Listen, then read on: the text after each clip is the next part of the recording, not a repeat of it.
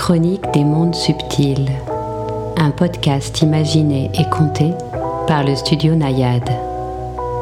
Installez-vous confortablement, détendez-vous et, ensemble, partons en voyage, le temps d'une histoire.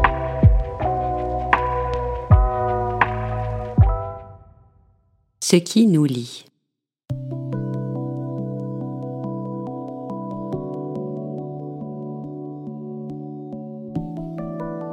Dans le train qui l'emmène voir ses enfants, Gisèle somnole, son tricot posé sur les genoux. Le train a quitté la gare quelques minutes auparavant et dans le wagon, le calme règne. On entend des murmures, des rires étouffés, parfois un cri d'enfant, le bruit du train sur les rails et la musique qui s'échappe du casque du garçon assis en face d'elle. La fenêtre, la ville laisse place à la campagne. Champs et bois se succèdent. Le vent fait danser les hautes herbes et les couleurs alternent, du jaune au vert sombre, du brun au vert tendre. Bientôt, il y aura le pont Eiffel qui enjambe la rivière. Puis le petit village où elle est née, 72 ans plus tôt. Elle prend toujours plaisir à chercher le toit de la maison où elle a grandi quand elle prend ce train. Assise à côté d'elle, il y a une femme qu'elle ne connaît pas, Karine. Elle ne le sait pas, mais c'est l'infirmière qui a soigné son amie d'enfance à l'hôpital il y a quelques années. Karine est assise en face de sa fille, qui dessine dans un carnet de coloriage. À côté de l'enfant, il y a le jeune homme au casque, les yeux rivés sur son téléphone. L'étudiante assise derrière lui est plongée dans sa thèse d'astrophysique portant sur les effets d'environnement des grandes structures de l'univers.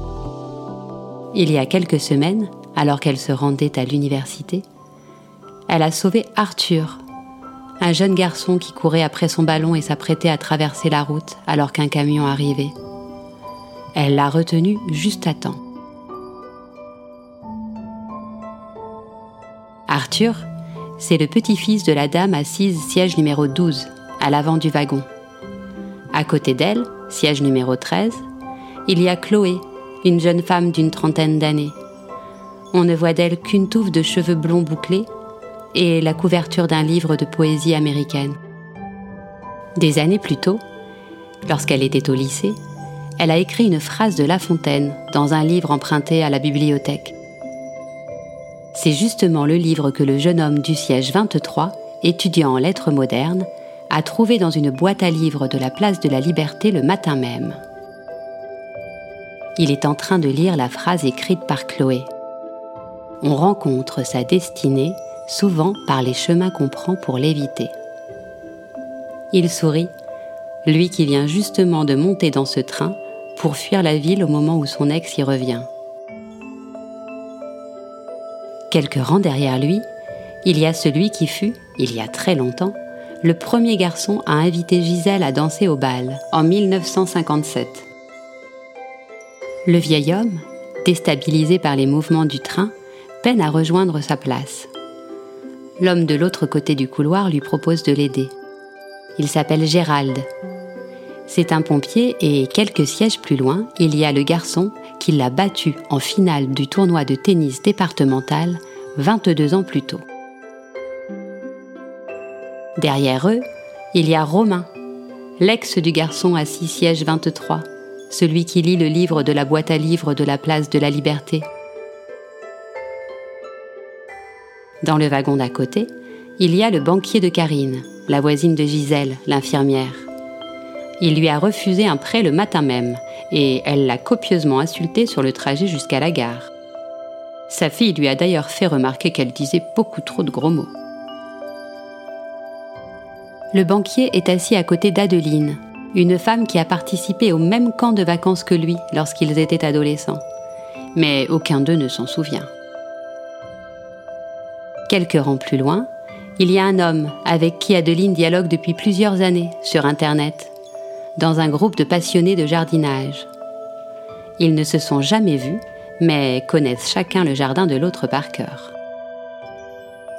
Derrière eux, il y a un homme qui a habité le même appartement que Méline, la voyageuse du siège 47, mais pas en même temps. Méline porte une robe qu'elle a achetée d'occasion, sur une appli en ligne, et qui appartenait auparavant à la dame assise quatre sièges plus loin. Soudain, le train s'arrête en plein champ. Aucun bruit à l'extérieur.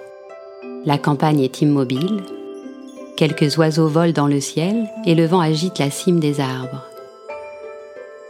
D'abord, tout reste calme dans le wagon de Gisèle. Après quelques minutes, le conducteur annonce une panne. On ne sait pas combien de temps il faudra pour l'identifier.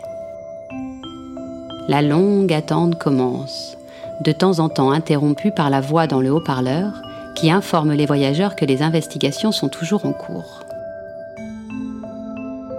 Le garçon assis en face de Gisèle range son téléphone pour sortir un carnet de son sac. Un carnet à dessin dont il tourne une à une les pages, faisant défiler des dessins qui ressemblent à ces films d'animation que les petits-enfants de Gisèle regardent à la télé. Le visage du garçon s'est éclairé. Il sort un crayon de sa trousse et commence à esquisser un visage. Gisèle n'en perd pas une miette. À l'extérieur du train, il se passe soudain une chose étrange. L'air se met à vibrer. Oui, l'air vibre. Il y a comme une onde qui avance, traverse la vitre, entre dans le train, les englobe tous, et tout d'un coup, on voit se matérialiser entre les passagers des fils dorés. Quelque chose de vaporeux et d'éthérique qu'une main peut aisément traverser sans toutefois parvenir à les briser. Certains voyageurs n'ont qu'un seul fil émanant d'eux. D'autres en ont plusieurs, parfois quatre ou cinq. D'autres encore n'en ont aucun. Beaucoup, après les avoir observés longuement, discutent de ce que cela pourrait être. Puis, certains se mettent à les suivre pour voir où ils mènent. Ils trouvent alors à l'autre extrémité, une personne à qui le même lien est attaché.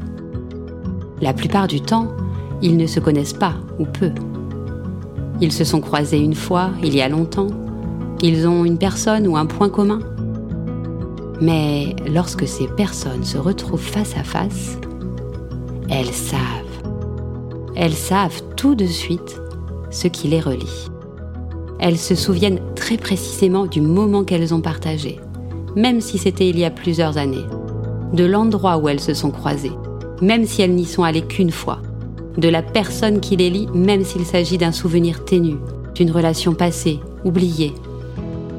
Le banquier reconnaît sa voisine, avec qui il s'est retrouvé dans le même camp, adolescent. La grand-mère d'Arthur remercie l'étudiante en astrophysique. La vendeuse de Vinted retrouve sa robe, portée par sa nouvelle propriétaire les deux habitants du même appartement se rencontrent. L'un retrouve son premier entraîneur de judo, un autre la petite fille avec qui il faisait des blagues au curé en cours de catéchisme. Le jeune homme qui lisait la citation de La Fontaine retrouve son ex, et Chloé.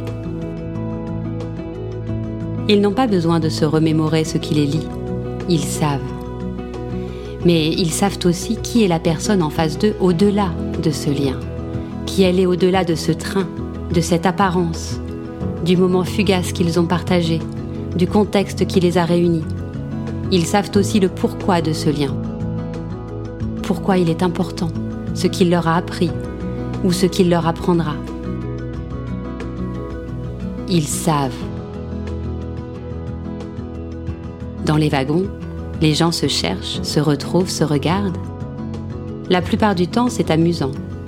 Certains exultent, d'autres se parlent tout bas, longtemps. Il y a aussi des pleurs, des cris, des disputes. Les plus explorateurs suivent tous les liens, de wagon en wagon. Quand d'autres, terrorisés, se cachent sous leur manteau pour ne pas être approchés. Puis, d'un seul coup, la même vibration de l'air, la même onde apparaît de l'autre côté de la vitre. Elle avance lentement, traverse le train en sens inverse, sort et disparaît dans le champ en contrebas. Les liens, aussitôt, disparaissent eux aussi, et tout redevient exactement comme avant. Les voyageurs, debout dans les couloirs, assis sur d'autres sièges que le leur, semblent seulement réaliser à ce moment-là la dimension extraordinaire de ce qu'il vient de se passer. Ils reviennent à eux-mêmes et, après quelques instants de flottement, regagnent leur place. Lentement, le train repart et les wagons retrouvent leur calme. Le garçon, assis en face de Gisèle, est fou de joie. Il ne peut cesser de sourire. Il leur raconte qu'un lien l'a mené à un ami de son grand frère, Marc Aubert. La dernière fois qu'il l'avait vu, c'était il y a peut-être dix ans, quand il était enfant et que son frère était au lycée. Son frère et Marc se sont perdus de vue depuis longtemps, Marc est parti vivre à Londres, où il dirige un grand studio d'animation. S'ils s'étaient croisés dans la rue, jamais il ne se serait reconnu. Il lui a montré ses dessins qu'il a adorés. Il va peut-être pouvoir aller à Londres faire un stage, ou même avoir un travail. C'est incroyable, non? Gisèle et sa voisine le félicitent, sincèrement ravie pour lui. La petite fille lui avoue qu'elle a regardé ses dessins tout à l'heure et que elle aussi, elle les adore. Le garçon la remercie, puis il ajoute plus bas. C'est bizarre, mais ce gars, je le connais d'avant. Je sais pas comment dire ça, mais je le connais d'ailleurs, même si je ne sais plus d'où. Je l'ai senti. Vous l'avez senti, vous aussi, cette chose étrange? Ça ne fait aucun doute, confirme Gisèle.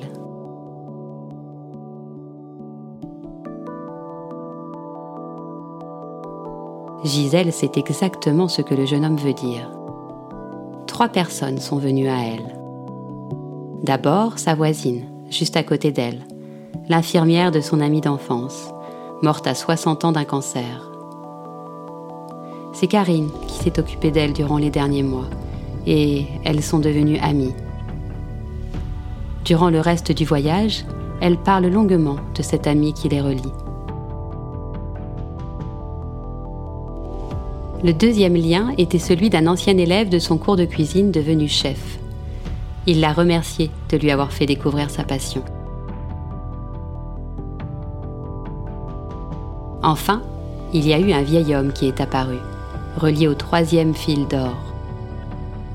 C'était sa première amourette, quand elle avait 17 ans.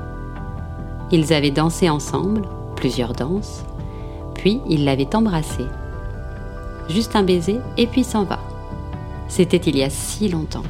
Mais elle a tout de suite su qui il était. Il va lui aussi rendre visite à ses enfants. D'habitude, il prend la voiture, mais cette fois, elle était en panne. Il a donc dû se résoudre à prendre le train. Il va réfléchir à le prendre à chaque fois, maintenant qu'il sait qu'elle y sera.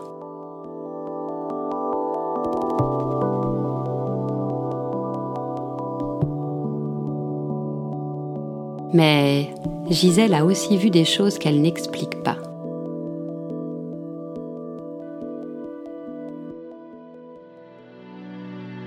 Cette image de deux dans le jardin d'une vieille maison de pierre, par exemple, avec des enfants jouant autour d'eux. Au loin, on pouvait voir la mer et une longue plage de sable beige sous un ciel gris. Elle ne connaît pas cet endroit mais elle sait qu'elle y a vécu avec lui, qu'ils étaient mariés et avaient deux enfants. Elle le sait. C'est tout. Sa voisine, quant à elle, s'est également retrouvée en face du banquier qui lui a refusé son prêt le matin même. Elle sait désormais qu'il ne fallait pas qu'il lui accorde ce prêt pour qu'elle soit obligée d'aller dans la banque d'à côté où travaille son amie Chantal, avec qui elle s'est fâchée il y a déjà plusieurs mois. Or, elles doivent absolument se réconcilier parce qu'elle doit partir en voyage avec elle pour ses 40 ans. Lors de ce voyage, quelque chose se produira qui changera sa vie. Mais elle n'a pas vu quoi. Le banquier, lui, ne le savait pas, bien sûr. Il avait simplement suivi les directives de ses supérieurs. Lorsque le lien leur a révélé tout cela, le banquier et elle ont ri.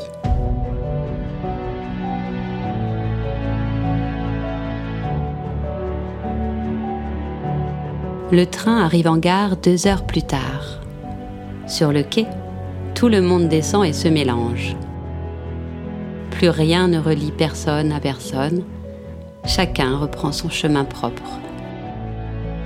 Il y a bien un homme en colère qui descend du train en disant qu'il va porter plainte contre la compagnie ferroviaire, qui ne leur a même pas offert un repas, ni même expliqué ce qui s'était passé. Il estime avoir été victime d'une expérience et entend en savoir plus il fera ses recherches. Tout le monde se presse vers le bout du quai. Les voyageurs se dépassent les uns les autres pour arriver plus vite dans le hall, rempli de gens attendant les retardataires. La voisine de Gisèle tient fermement la main de sa fille qui court derrière elle. Tu sais, maman, dit l'enfant, profitant d'une pause provoquée par la queue au portique. Les liens, ils sont toujours là. C'est juste qu'on ne les voit plus. Tous les regards se tournent vers elle, mais personne ne dit rien et la maman esquisse un sourire gêné. Avance, ma chérie, c'est à toi, lui dit sa mère en serrant sa main un peu plus fort.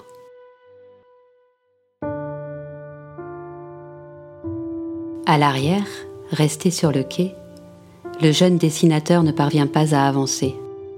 Il regarde sa poitrine d'où un fil d'or qu'il est le seul à voir s'échappe encore. Il a bien observé tout le monde sortir et a dû se rendre à l'évidence. Il est le seul à avoir encore un lien, visible seulement de lui. Il décide de le suivre.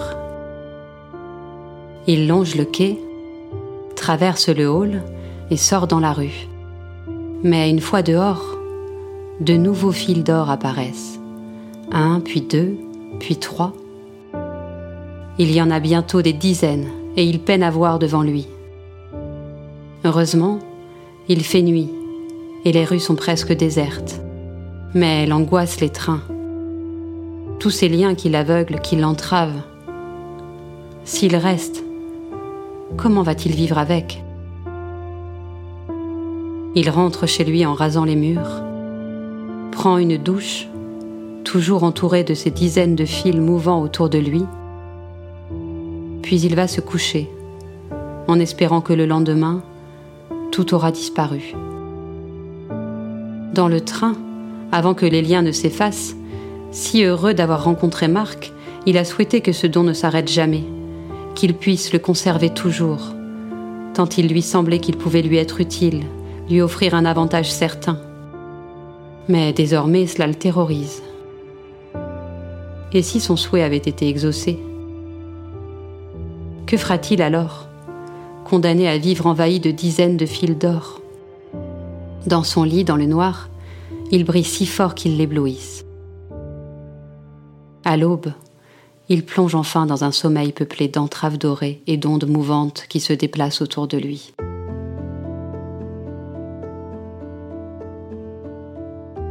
Lorsqu'il se réveille le lendemain, il est plus de midi. Il ouvre les yeux et se redresse aussitôt pour observer son torse. Tout a disparu. Il soupire de soulagement. Plus de fil, plus rien. Au point qu'il se demande même si tout cela n'a pas été qu'un rêve. Les ondes, le train, les liens. L'idée l'amuse tout d'abord, puis il réalise que si c'est un rêve, il se jette sur son téléphone. Le dernier numéro enregistré commence bien par 0044. Et il l'a bien enregistré au nom de Marc. Il appelle. Ça sonne. Longtemps. Puis on décroche. Marc Aubert speaking.